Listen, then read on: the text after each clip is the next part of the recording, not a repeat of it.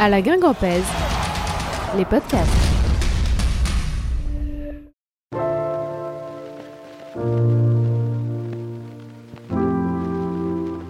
Bonjour à toutes et à tous, nous sommes en 2024, il y a donc 10 ans en avant remporté sa deuxième Coupe de France. Et pour démarrer cette série de podcasts spécial épopée 2014, nous commençons eh bien, par le premier match de cette aventure, 32e de finale, nous sommes le 5 janvier 2014, en avant promu en Ligue 1, affronte un club de national du haut tableau de national, Bourg-Perona. Pour en parler, mon éternel collègue Gaëtan, ça va, mon petit Gaëtan? Salut Pierre, ça va et toi? Oh, ça va très bien, surtout quand il faut parler de ce genre d'aventure. Et puis, avec nous, euh, un des héros de, 2014 qui était titulaire pour euh, ce premier match donc de l'épopée 2014. Nous avons le plaisir d'être euh, accompagné de Laurent Dos Santos. Salut Laurent. Salut à vous deux. Alors, euh, on, voulait revenir avec toi donc sur ce 32e de finale parce que quand on regarde le 11 de départ, euh, c'est celui de la finale, sauf toi qui avait été euh, suppléé par par Younous Sankaré, mais dès ce 32e de finale, eh bien Jocelyn Gourvenec avait choisi bah, de mettre la meilleure équipe possible en fait sur le terrain et toi, tu étais aux côtés de, Lionel Matisse. Quel souvenir, là, comme ça, quand on te parle de ce Bourg-Perona-Guingamp, quel souvenir tu gardes de l'avant-match? Bah, Franchement, des, bons souvenirs. Euh, c'était l'un des, premiers matchs qu'on devait jouer. Et, euh, puis le, coach euh, m'avait aligné. Donc, j'étais content et en plus, on l'a remporté. Euh, si je me souviens bien, j'ai fait une, une, passe D en plus, donc euh, donc euh, donc voilà, c'était la qualif était là, donc c'était le, le, plus important ce jour-là. Ouais. Alors on rappelle le, contexte de ce match, donc c'est un 32e de finale, c'est l'entrée en liste des, des Guingampais. Euh, il y a pas mal d'absents pour cette euh, rencontre. Attic, Gires, Dounyama, le maître blessé, euh, Sankaré est suspendu, Diallo lui est malade et donc euh, c'est toi Laurent qui est choisi pour être aux côtés de, Lionel Matisse. Est-ce que le, capitaine de l'époque avait eu des un discours avec toi pour par faire les automatismes parce que vous n'étiez pas souvent alignés ensemble à, cette époque-là. C'est vrai qu'on n'était pas souvent, euh, enfin, on n'était pas alignés, mais voilà, à travers l'entraînement, euh, on, s'entraînait ensemble. Euh, et puis toute cette semaine-là, dès le début de semaine, le, coach m'avait dit que j'allais jouer. Donc, donc j'ai eu toute une semaine entière pour, pour voilà, me parler avec lui. après Lionel, c'est quelqu'un c'est une très bonne personne euh, avec une carrière incroyable. Euh, voilà, il, il, trouvait toujours les, les mots euh, pour te mettre en confiance, pour que, que tout se passe bien. Donc c'était, on va dire, c'était, c'était rodé. Est-ce que tu te souviens d'une consigne en particulier qu'il t'avait donnée ou un conseil? Bah, De pas me prendre la tête, voilà, de jouer sur sur mes points forts, sur mes qualités, que voilà que j'avais la chance que tout le tout le groupe ait et le staff, le coach me, me, faisait confiance. Donc euh, voilà, d'y aller et de pas de, pas de, de, pas être sur, sur la retenue tout simplement. Donc le match euh, arrive et, et, Gaëtan, on avait l'habitude euh, avant tous ces matchs-là de voir un Jocelyn Gourvenec alors prudent, je ne sais pas si c'est le mot qui, qui, mm. qui, qui, est parfait, humble, on va dire, parce que souvent Gourvenec rappelait bah, qu'il n'y a pas si longtemps, à ce moment-là, euh, trois ans avant, Guingamp est au même niveau que, que Bourg-Perona en, en, national, et ça on avait l'habitude de l'entendre, et c'est ce qui explique qu'à cette époque, Guingamp se faisait quand même très très peu piégé par des clubs euh, hiérarchiquement inférieurs. Ouais, bah oui, c'est c'est rarement arrivé sur euh, sur ces années-là. Euh, jamais d'ailleurs sur cette période hein, avec Gourvenec face à des clubs amateurs. Et hum, ouais, il y, avait de l'humilité, de la prudence parce que bah déjà oui, Guingamp euh, était à ce niveau-là quelques années auparavant, et puis surtout parce que Guingamp était, a été habitué, a souvent été dans la peau euh, dans laquelle se trouvait Bourg justement, euh, c'est-à-dire dans la peau du petit, en Coupe de France, a réussi des exploits, et si Guingamp les a réussis, c'est que d'autres peuvent aussi les, les réussir. et donc Gourvenec était, ouais, c'est vrai, très très méfiant par rapport à, à ça, et il avait sans doute raison parce que Plusieurs fois, ça a failli ne pas passer. Alors cette année-là, euh, sur et on y reviendra plus tard sans doute, mais sur le, le match à, à, Concarneau, on se souvient que l'année d'après, c'est à Moulin, Moulin Iser où Guingamp est pas loin de sortir euh, ah aussi. finalement, ça, ça finit par passer. Ouais, l'égalisation à la fin et la victoire en, en prolongation. Et ben voilà, on se rend compte qu'il y a des surprises euh, quand même régulièrement en, en Coupe de France et que voilà là-dessus, Gourvenec était, était vraiment très très à cheval sur sur le fait de, de passer euh, et surtout pas de se faire éliminer par une équipe euh, qui évoluait euh, des plusieurs une ou plusieurs divisions en dessous. Ouais. Laurent, est-ce que tu te souviens de ça, toi, à ton niveau de joueur, euh, que Gourvenec avait un petit peu insisté là-dessus en avant-match, ou est-ce que c'était simplement un discours pour nous, journalistes et médias? Non, non, non. Après, voilà, comme vous l'avez évoqué, la Coupe de France, c'est une compétition qui qui est pas facile.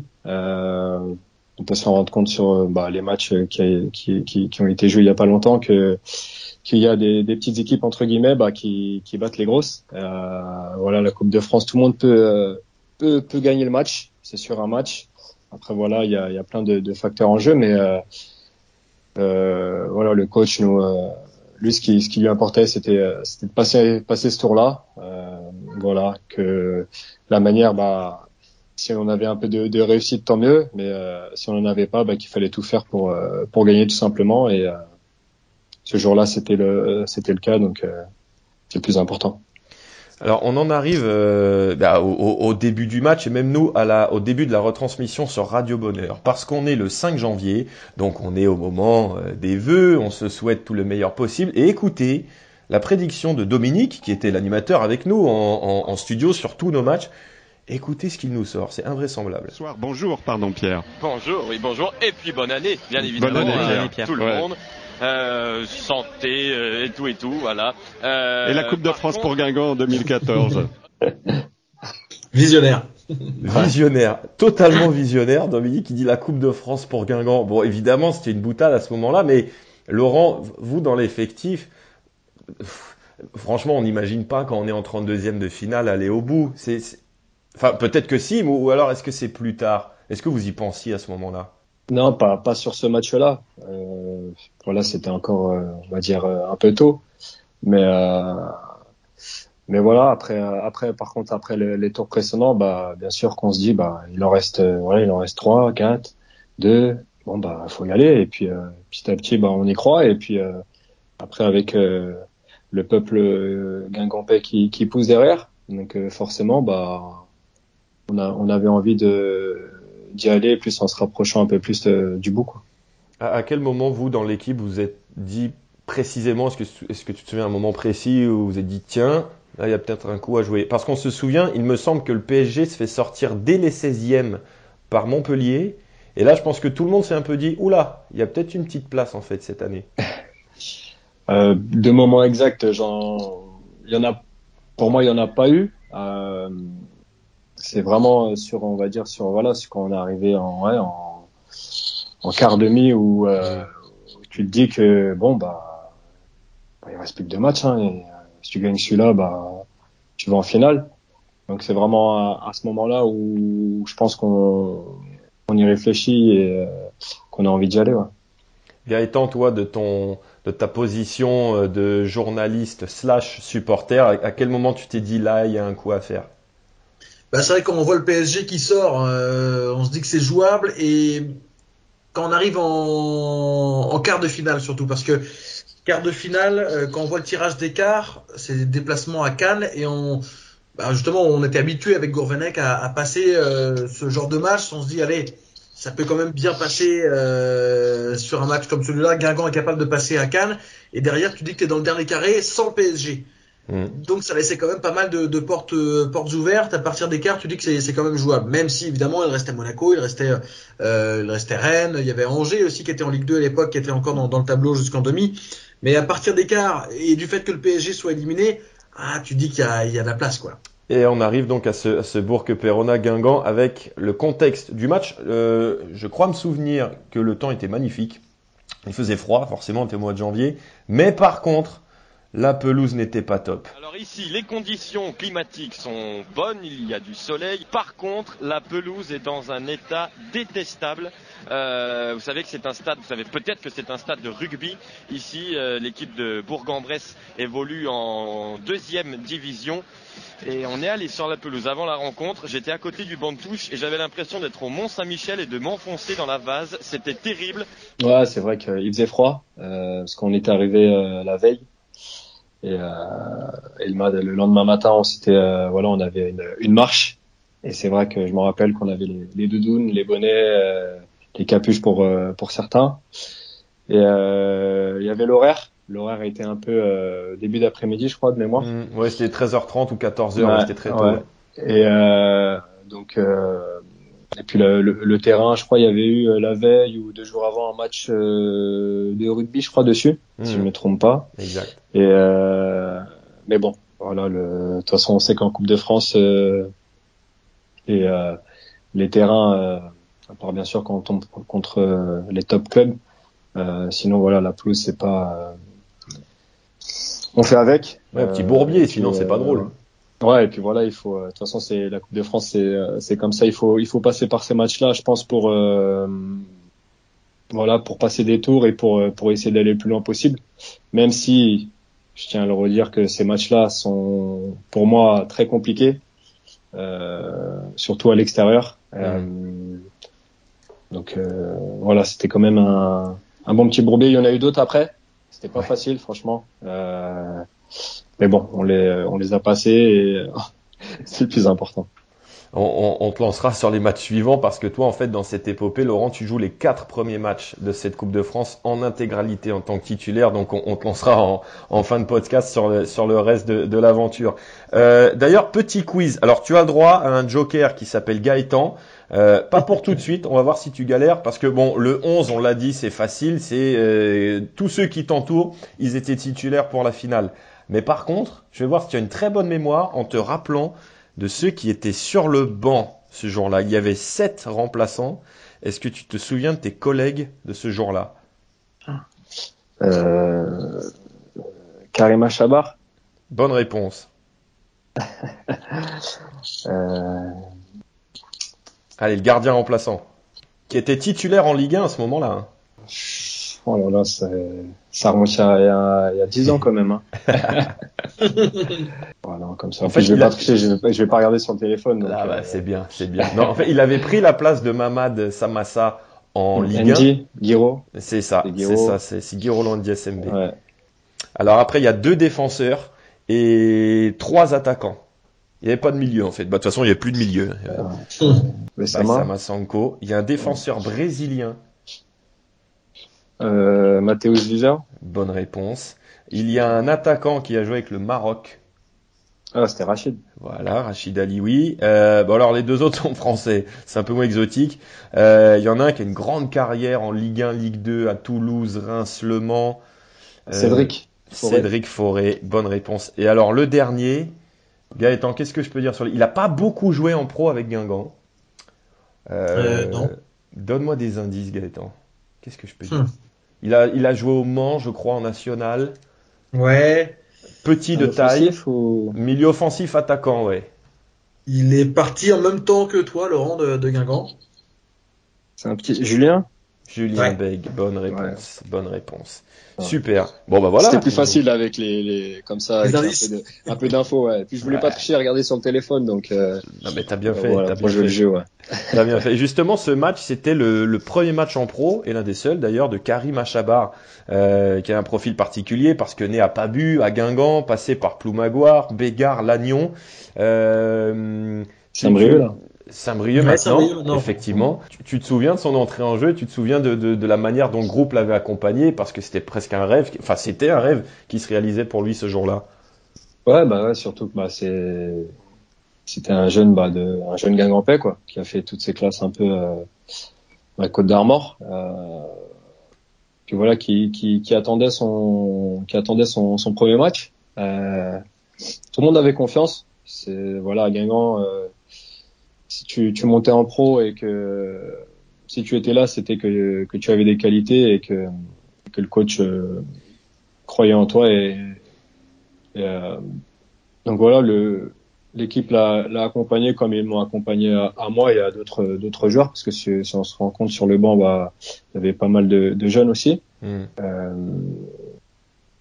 donc voilà, c'était bah, c'était comme je l'ai dit un peu pour moi au, début, voilà de de jouer sur ses qualités, de de pas se prendre la tête, euh, voilà de pas réfléchir, d'y, aller quoi. Que voilà, euh, il y avait rien à perdre mais tout à gagner. Euh, donc voilà. Il est entré en toute fin de match de ce 32e de finale. C'est son seul match de la saison. Il en avait joué deux l'année d'après à Montpellier en Ligue 1 et il était titulaire à Arles pour un match de Coupe de la Ligue. Et il avait joué aussi son dernier match en pro avec Guingamp en octobre 2017 sous Comboiré lors d'un sinistre Guingamp-Montpellier perdu 2-0 euh, en 16e de finale de, de, coupe, de, coupe de la Ligue que seul Gaëtan Pinel euh, se souvient. Euh, tiens, question aussi pour Gaëtan. Je vais pas lancer Laurent parce que là, ça pense, je pense, un peu trop dur. Il y a du côté de Bourg-Perona un attaquant aguerri à la Ligue 1 dans les années 2000 qui était absent ce jour-là. C'était le grand absent de ce match. Euh, dans une équipe de Bourg qui n'avait pas de star, pas de joueur très connu. Mais lui, par contre, euh, a un, CV assez sympa. Attaquant qui a joué à Rennes et Marseille, notamment. J'ai une petite idée, mais est-ce que c'est pas Kaba Diawara Non. Ah non, alors ce joueur n'a pas fait 150 clubs comme Kaba Diawara.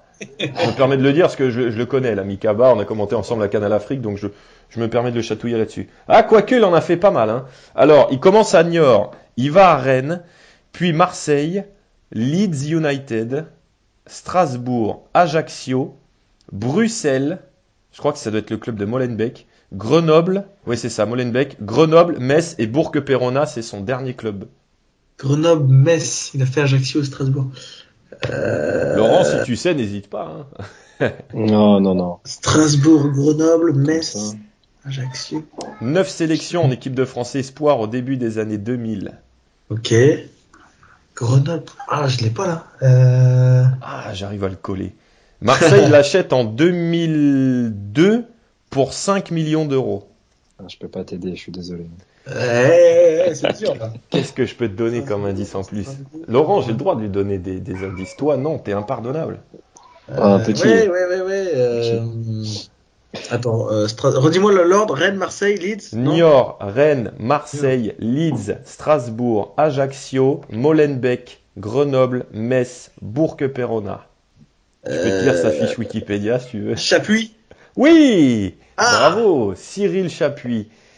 qui était un, un attaquant. je vais chercher loin parce que là je l'avais pas. Un attaquant reconnu, aguerri de Ligue 1 dans les années 2000, voilà, qui manquait à l'appel ce jour-là. Euh, on passe au match avec euh, eh bien finalement euh, un match bien bien débuté très sérieusement euh, Laurent parce que vous gagnez ce match 2 à 0 et les deux buts ont lieu très tôt dans le match dès la première demi-heure.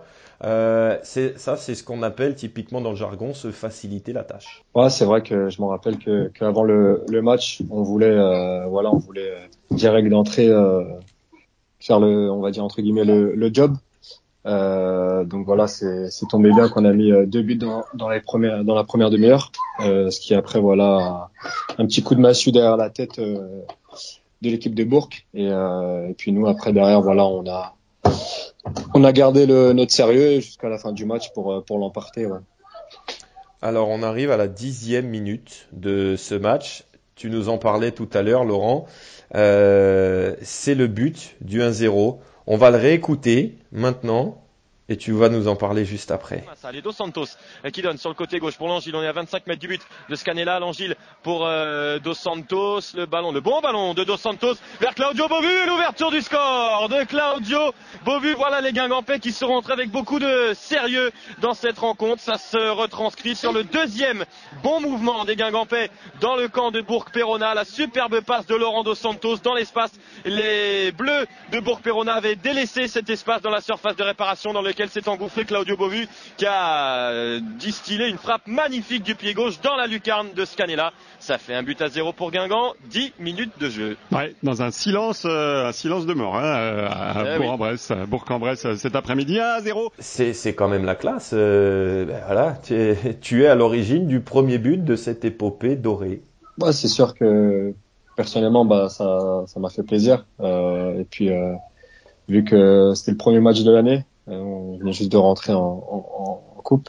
Mhm. Euh, puis que le coach me, fasse confiance et que, que voilà que on va dire que, que je lance notre match euh, comme ça pour euh, pour Claudio qui marque derrière bah c'était euh, c'était euh, j'étais content Euh, et puis voilà à la fin euh, encore plus content que, que que le job soit fait et que que tout le monde était euh, était content forcément voilà je suis quelqu'un qui euh, qui parle pas trop de pas trop de lui euh, qui Mhm. préfère parler euh, parler des autres euh, mais personnellement, voilà, comme je l'ai dit, bah, j'étais, euh, j'étais super content, j'étais très fier aussi, ce qui m'a permis, voilà, par la suite, bah, de, de rester dans, dans le groupe et comme vous l'avez dit euh, au début, de, de jouer euh, les matchs suivants. Euh, voilà, j'ai fait entre guillemets mon travail, mais voilà, j'étais vraiment très content d'avoir d'avoir fait cette passe. ouais. Et puis donc après ce 1-0 avec Beauvu, il y a très très vite, avant la demi-heure, le deuxième but d'un joueur qui va en marquer un, bon paquet cette année-là. On écoute. Et on joue beaucoup dans l'axe là. Depuis quelques temps, c'est à chaque fois que l'on passe par les côtés qu'il y a danger de part et d'autre. Voilà Beauvu pour l'Angile qui a un petit peu d'espace pour Salvi. Où est le latéral euh, de Bourg-en-Bresse Il n'est pas là. Et du coup l'Angile qui passe et qui s'ouvre le chemin du but. L'Angile pour Yatabaré, le 2-0. Le 2-0 pour Guingamp. Voilà, c'est contre-attaque bien mené. Ça n'avait pas été le cas, notamment à Toulouse lors du dernier match de Ligue 1. Mais là, c'était parfaitement mené par l'Angile qui a éliminé euh, Yannick Goyon, le capitaine, qui était quasiment le dernier défenseur à pouvoir reprendre ce ballon. L'Angile qui a fixé le gardien Scanella avant de donner ce ballon à Yatabaré qui a bien assuré le coup du pied gauche. Ça fait 2-0 pour Guingamp, une demi-heure de jeu. Yatabaré qui est Monsieur Coupe cette saison, puisque l'année dernière il avait 20 marqué 23 buts, tous en championnat, et là il en a marqué un en Coupe de la Ligue et en Coupe de France. C'est parfait pour Guingamp, 2-0, 30 minutes de jeu. Franchement, il y avait, euh, Mousse, voilà, c'était, euh, il y avait rien à dire. Il était injouable. Euh, tout ce qu'il tentait, euh, ça lui réussissait et ça finissait au, au fond. Et puis on, nous les joueurs, on était très très contents pour lui. Euh, voilà, il avait un peu euh, un peu eu du mal euh, sur la première saison. Mhm. Mais euh, bien sûr que tout le monde euh, gardait sa confiance en lui et, le coach. Et bah, il nous l'a, il nous l'a, il l'a bien rendu au club et, et à nous l'équipe. Alors le match se termine donc sur ce score de, de 2 à 0. Euh, voilà, il n'y a pas de grande histoire ensuite hein, dans, dans cette rencontre. Il y avait quand même eu pas mal d'occasions en fin de rencontre du 3-0, notamment pour Forêt qui était euh, entré en, en fin de rencontre. Euh, on va basculer donc sur le coup de sifflet final avec euh, un extrait encore de l'époque sur Radio Bonheur. On est allé vite, vite, vite sur le terrain pour récolter la première réaction de Jérémy Sorbon. Une réaction après cette, euh, cette qualification, vous avez fait le travail en, en première mi-temps. Ouais, on a fait le, le- le travail surtout sur tout le match parce que c'est pas. Et, euh, match de Coupe de France, on sait que c'est l'opportunité pour toutes les équipes de- d'essayer d'aller le plus loin possible. Il n'y a, pas de- réalité. Maintenant, on essaie d'être nous euh, professionnels parce que c'est notre devoir de, de passer. Donc, on a fait ce qu'il fallait, on a fait le job sur un terrain qui est pas facile, mais c'est vrai qu'en première mi-temps, on a fait, on a fait l'essentiel. Le fait de marquer ces, deux buts, forcément, ça aide.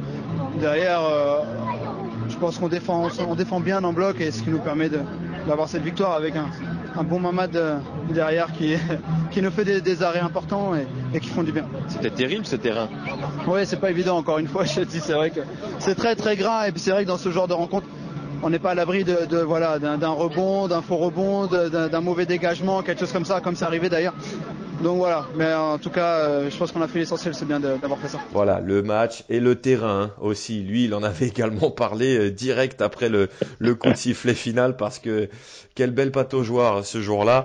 euh, C'est au stade Marcel Vercher euh, de, de Bourg-en-Bresse. Euh, dernière petite devinette, Laurence, que tu sais qu'en Coupe de France, c'est euh, des numéros de 1 à 11. Tu te souviens du numéro que tu portais? Peut-être que tu as gardé ce maillot d'ailleurs chez toi? Euh, pour être honnête, j'en ai, j'ai quasiment tout gardé, tous les maillots euh, avec lesquels j'ai joué. Euh, après de mémoire sur le premier match comme ça, euh, voilà, c'était, euh, c'était les, les anciens et ils choisissaient leur euh, leur numéro. En premier, ouais. Voilà, moi j'ai eu un numéro, euh, le dernier qui restait. Euh, donc de mémoire comme ça, euh, Alors il y avait des numéros un peu un peu farfelus. Mandane avait le 7, l'évêque, je sais pas pourquoi, alors qu'il était là quand même depuis longtemps, il avait choisi le 8, alors que généralement il avait le 7. Et toi tu avais plutôt un numéro de défenseur. Mais en fait, c'était euh, du plus vieux. Voilà, le plus vieux. Euh, le coach demandait, euh, tu veux quel numéro? Ah, le plus âgé. Voilà, c'est ça exactement. Et du coup, c'est pour ça que, euh, par exemple, Amandane, il a pris le 7. Oh, le Euh, donc comme il, est, il était plus vieux que que Dorian, donc voilà pourquoi euh, Do avait le, le 8.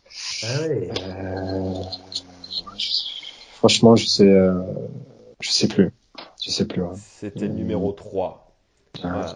Un poste, alors le numéro 3 généralement c'est plutôt le poste de, de, de, de latéral gauche, un poste auquel tu as joué à Guingamp et c'est vrai que le souvenir qu'on garde également de toi Laurent c'est que tu avais cette polyvalence aussi. Euh, Coupe-moi si je me trompe mais tu, es, tu as plutôt une formation de milieu de terrain mais C'est en pro à Guingamp que tu as dépanné et plutôt bien, dépanné d'ailleurs on en parlera avec Gaëtan, que ce soit à gauche ou à droite. Euh, en fait, tu, tu, tu...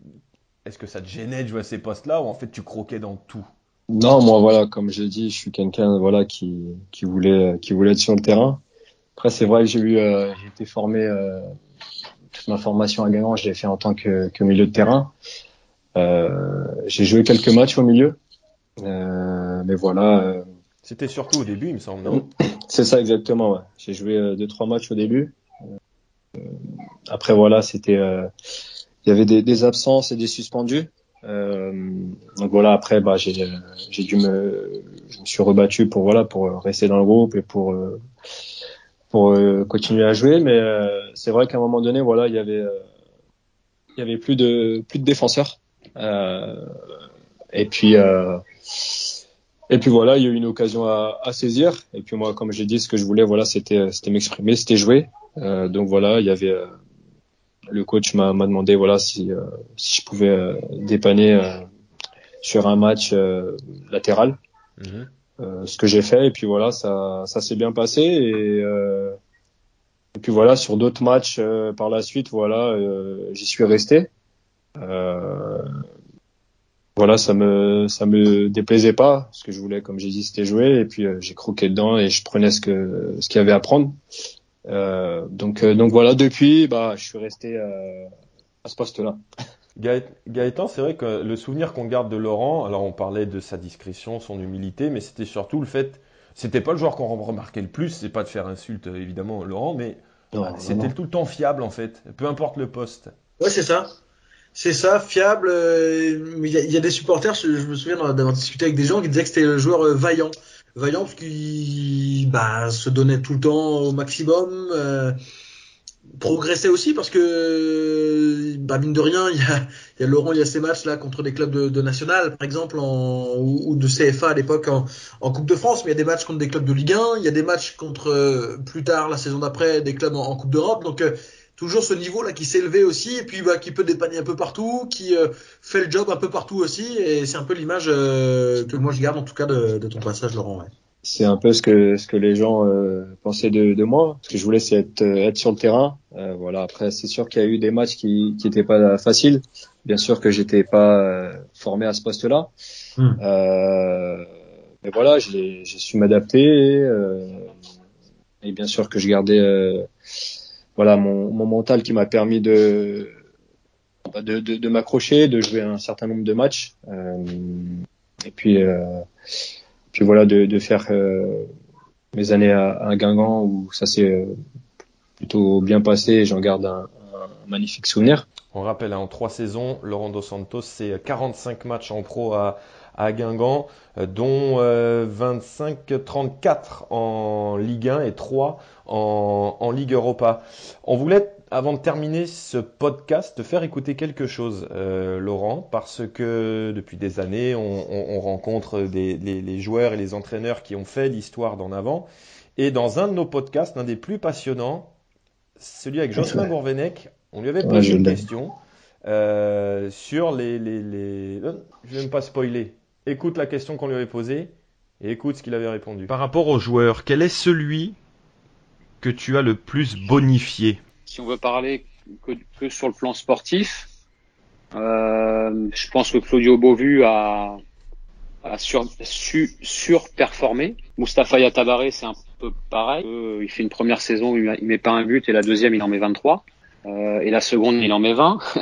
voilà, une en Ligue 2, une en Ligue 1. Et puis, il y a aussi des, des jeunes joueurs qui... Euh, bon, un, un, des, des joueurs qui a, le, qui a certainement le plus progressé, qui a, qui a beaucoup compté dans la vie du, du vestiaire de Guingamp, c'est c'est Laurent Dos Santos. parce que c'est un joueur qui a qui a toujours été à l'écoute, qui a toujours montré, montré l'exemple, qui a été euh, super, super, super professionnel. Et, et, pour un jeune joueur, c'est pas toujours évident, mais lui avait ça en lui. Et c'est un garçon qui, même s'il n'a pas énormément joué, dans la vie du vestiaire, dans la vie du groupe et dans le travail au quotidien, c'est quelqu'un qui a apporté énormément. Alors on passe, on en on parle pas souvent, mais mmh. c'est un exemple qui est aussi très marquant. Ouais, j'avais euh, j'avais écouté quand quand il était passé euh, avec vous euh, en direct, donc je suis tombé euh, je suis tombé aussi sur sur ça. Donc ouais, ouais c'est ça m'a fait ça m'a touché, ça m'a j'étais j'étais très j'étais content que voilà d'entendre ces paroles là du coach. Parce que quand même le, le, podium il est beau, hein. beau vu, il y a Tabaré et toi euh, sur les, les, trois joueurs, euh, les trois joueurs cités. Euh, on termine donc avec ces, ces, cette épopée. Les, tu as joué les quatre premiers matchs en intégralité. On parlait de Bourbier, etc. Euh, le match le plus dur, c'est Concarneau. Ouais, Concarneau, ouais. ouais, ouais. rien à dire. L'ambiance, si je me rappelle bien, le temps, le terrain voilà, tout était réuni pour, euh, on va dire, pour euh, pour pas qu'on passe. Mais on, est passé. Euh, difficile. C'est une équipe de, de Concarneau, euh, bonne équipe. Après, euh, c'était vraiment, c'était pour moi, c'était le, le match le plus dur. Et donc, tu joues tous les matchs, sauf la demi et, et la finale. Gaëtan, on en parlait en préparant ce, ce podcast. Euh, mmh. Laurent, c'est malheureusement l'un des, entre guillemets, hein, deux sacrifiés de la finale, c'est ça? Ouais, c'est ça, il, me semble, Laurent, tu, tu, tu t'en rappelleras sans doute mieux que moi, mais euh, il y avait un groupe élargi pour la finale et que les deux qui ne sont pas alignés sur la feuille, c'est Rachid Alioui et toi, c'est bien ça? C'est ça, ouais, exactement. comment t'as vécu évidemment ce moment-là? Ça devait être euh, compliqué parce qu'on le dit, en plus t'as joué tous les matchs du, du jusqu'au jusqu'au quart. Après, bon, sur le banc, mais là, même pas sur le banc, ça a dû être quand même compliqué, ça, à vivre sur, sur le coup. Ah, c'est vrai que, que j'étais déçu. Euh, après, voilà, ça fait partie du, ça faisait partie du, on va dire de la compétition, et puis le, le coach devait, devait faire des, des choix aussi. Euh, donc voilà, mais après voilà, j'étais, euh, je, je, suis resté avec le groupe, euh, je me suis entraîné. Euh, jusqu'à jusqu'à jusqu'au dernier moment. Et le coach le, le, jour du match voilà a, a donné a donné sa compo et son groupe. Euh, mais voilà le plus important ce, ce soir-là c'était pas le fait que, que je sois dans le groupe ou euh, ou pas ou que que je joue ou pas. Euh, voilà mon esprit euh, était ailleurs. J'ai encouragé comme si euh, voilà comme si j'allais jouer. euh, et puis voilà, à la fin, on, on, on a tous euh, été euh, récompensés. Euh, voilà, ce soir-là, c'était le, pour moi le, le, plus important avec une magnifique ambiance. Euh, voilà, j'avais, j'avais ma famille, mes amis au, au, stade. Donc voilà, ils ont pu profiter et, et assister à, à, tout ça. Donc c'était pour moi ce soir-là le, le, plus important. T'étais installé où du coup dans le stade de France pour vivre pour vivre ça? J'étais juste derrière le banc. Euh, D'accord. Juste derrière le banc. Euh, voilà, à la mi-temps, euh, pareil, on, on, est allé dans les vestiaires. Euh, donc voilà, on l'a avec euh, avec Rachid, on l'a. C'était Mana d'ailleurs. C'était pas. Ah, c'était Mana. C'était Mana. Ouais, c'était Mana Dembélé. voilà, on a on a tout fait, voilà, sauf on n'était pas assis sur le banc et, et sur le terrain, mais euh, mais on a vibré, euh, voilà, comme si on y était en tout cas. Mais attends, au coup de sifflet final ou juste avant, tu es euh, à côté du banc, j'ai l'impression de revoir une image où tu es en train de sauter sur les copains. Ouais, bah ouais, euh, juste avant en fait, voilà. T'as bravé la sécurité. Ah, il... on a on a on avait négocié euh, avec la sécurité, donc voilà, et, ils nous avaient laissé passer. C'était gentil de sa part d'ailleurs. C'est la question qu'on va poser à, à, à, tous ceux qui vont nous suivre euh, dans, dans, cette épopée euh, 2014. Si tu as une seule image à retenir de la Coupe de France, alors toi, ça peut être justement ce 32e du final, ça peut être euh, la négociation avec la personne de la sécurité. Si tu as une image à garder de la Coupe de France 2014, ça serait laquelle? Franchement, le, le retour, euh, le retour de l'aéroport au stade. Ah, c'était, euh, c'était incroyable. Euh, dès l'arrivée voilà de, de l'avion euh, à notre descente, on a récupéré nos, notre valise et puis puis c'était rempli, c'était rempli, rempli. Les gens étaient heureux et de voir le, le peuple guingampais comme ça, bah forcément ça fait ça fait quelque chose. Et puis tout au long de la du retour sur sur la route euh, à notre arrivée euh, et ensuite toute la journée qui a continué après jusqu'à jusqu'à oh, je me rappelle jusque tard. Mm. je garde vraiment ouais c'était euh, à l'hôtel de ville c'était euh, toute la place là qui, qui était remplie. C'était franchement ouais c'est c'est mon image. Laurent dos Santos merci beaucoup d'avoir été avec nous pour ben, pas pour ouvrir en fait cet épisode de podcast par rapport à cette épopée 2014. À bientôt. Merci, merci Pierre, à bientôt. Juste, juste avant de conclure ce premier podcast consacré à l'épopée 2014, on vous l'avait promis, place au jeu. Alors forcément, si vous écoutez ce podcast trois mois après sa sortie, c'est plus valable. C'est, c'est jouable là, maintenant, pour ceux qui l'écoutent. Dès le début, trois fois deux places à gagner pour le Guingamp Rodez de ce mardi 23 janvier 2024. Et Gaëtan, les vainqueurs, il y en aura un sur Insta, un sur Twitter, un sur Facebook. Le vainqueur devra bien répondre à ta question. Et la question c'est qui d'Eduardo en 2009 ou de Mustapha Yatabaré en 2014 a inscrit le plus de buts sur l'épopée menant Guingamp au sacre en Coupe de France? Bonne chance les amis, vous nous contactez en message privé sur Instagram, Twitter ou Facebook et on tirera au sort parmi les grands vainqueurs et les participants qui ont la bonne réponse, évidemment.